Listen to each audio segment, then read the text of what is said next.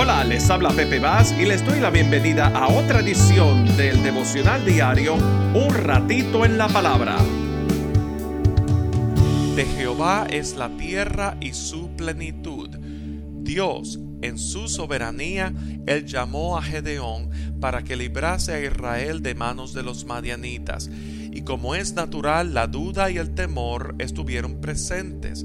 Pero Dios le recordó que yo estoy contigo.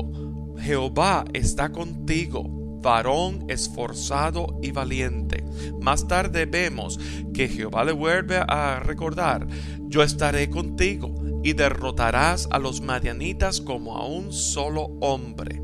Y vemos que Dios le ordenó a Gedeón a que derribase las imágenes de Baal y de Acera, y como los hombres de la ciudad estaban buscándolo para matarlo por haber destruido esas imágenes. Y queremos ver en el día de hoy cómo la fe de Gedeón fue probada.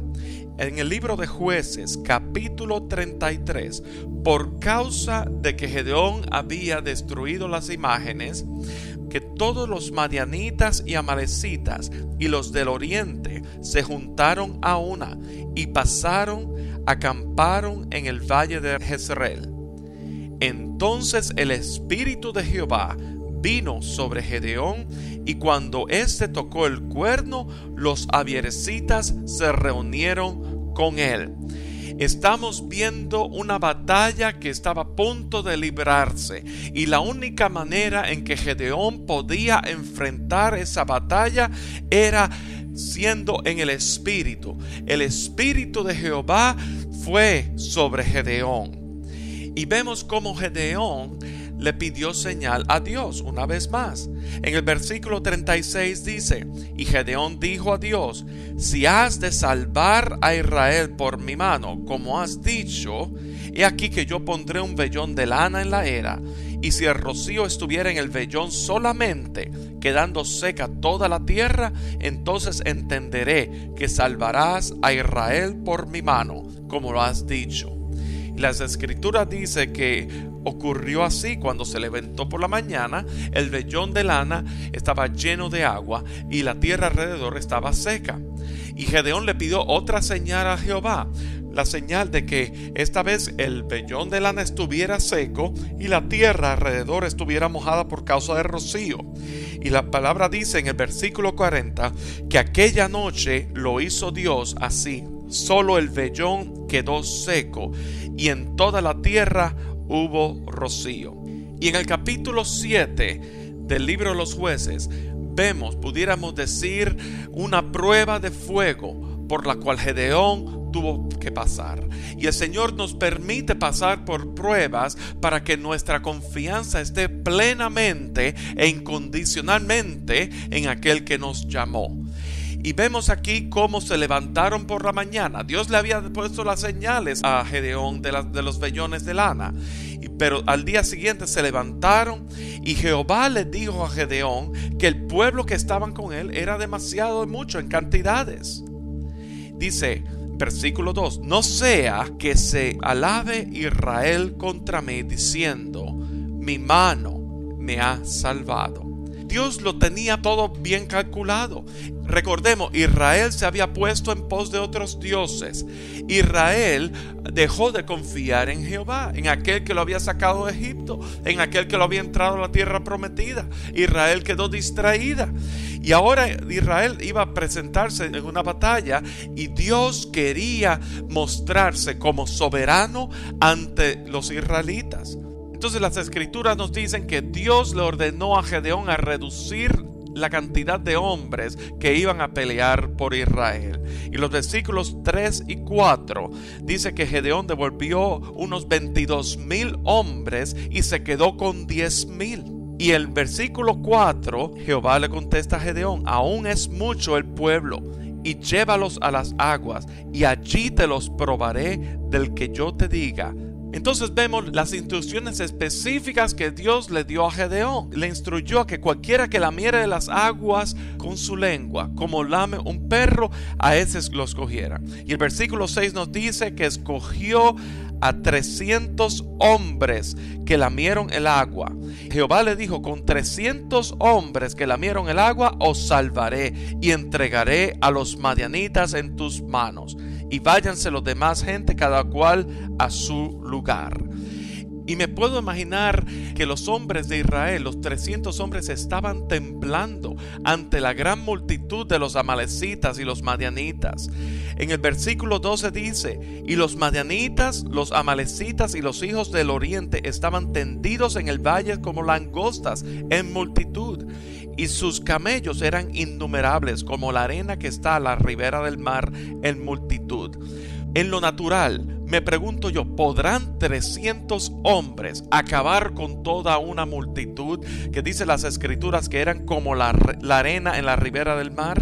En nuestra mente natural eso es imposible. La pregunta es, ¿habrá algo imposible para Dios? Y vemos aquí en el versículo 13 una señal más que Dios en su soberanía le dio a Gedeón, en su fidelidad. Dice que cuando llegó Gedeón, he aquí que un hombre estaba contando a su compañero un sueño. He aquí yo conté un sueño. Veía un pan de cebada que rodaba hasta el campamento de Madián y llegó a la tienda y la golpeó de tal manera que cayó y la trastornó de arriba abajo, y la tienda cayó. Y su compañero respondió y dijo, esto no es otra cosa sino la espada de Gedeón, hijo de Joás, varón de Israel. Dios ha entregado en sus manos a los madianitas con todo el campamento. Entre los madianitas ya Dios estaba empezando a revelar a través de un sueño de que Dios les iba a entregar en manos de los israelitas. Y dice el versículo 15 que cuando Gedeón oyó el relato del sueño y su interpretación, adoró. Y vuelto al campamento de Israel, dijo, levantaos porque Jehová ha entregado al campamento de Madián en vuestras manos. Bendito el Señor. Estamos hablando de un Dios que es todo fiel, un Dios que es todopoderoso, un Dios que lo que es imposible para el hombre lo es para Dios, porque no hay nada imposible para él. Quisiera que me acompañasen una vez más en Primera de Corintios capítulo 1 versículo 27. Lo necio del mundo escogió Dios para avergonzar a los sabios y lo débil del mundo escogió Dios para avergonzar a lo fuerte. Y lo vil del mundo y lo menospreciado escogió Dios. Y lo que no es para deshacer lo que es, a fin de que nadie se jacte en su presencia. Mas por él estáis vosotros en Cristo Jesús, el cual nos ha sido hecho por Dios sabiduría, justificación, santificación y redención para que como está escrito, el que se gloría, gloríese en el Señor. Dios probó la fe de Gedeón para mostrar su grandeza ante una nación que le había sido infiel. Dice en Hebreos capítulo 11 versículo 1, es pues la fe la certeza de lo que se espera, la convicción de lo que no se ve. Y Gedeón, a pesar de que la batalla en sí no se había librado en lo natural, la, batalla en el espíritu ya había sido ganada. Dios le había entregado, había puesto a Madián en las manos de esos 300 hombres. Dios lo había hecho, Gedeón lo había proclamado ya, a pesar de que la batalla en sí no había comenzado. Y en Primera de Pedro capítulo 1 dice que así como el oro es probado por fuego, nuestra fe tiene que ser probada para que sea hallada en alabanza, gloria y honra cuando Jesucristo sea manifiesto.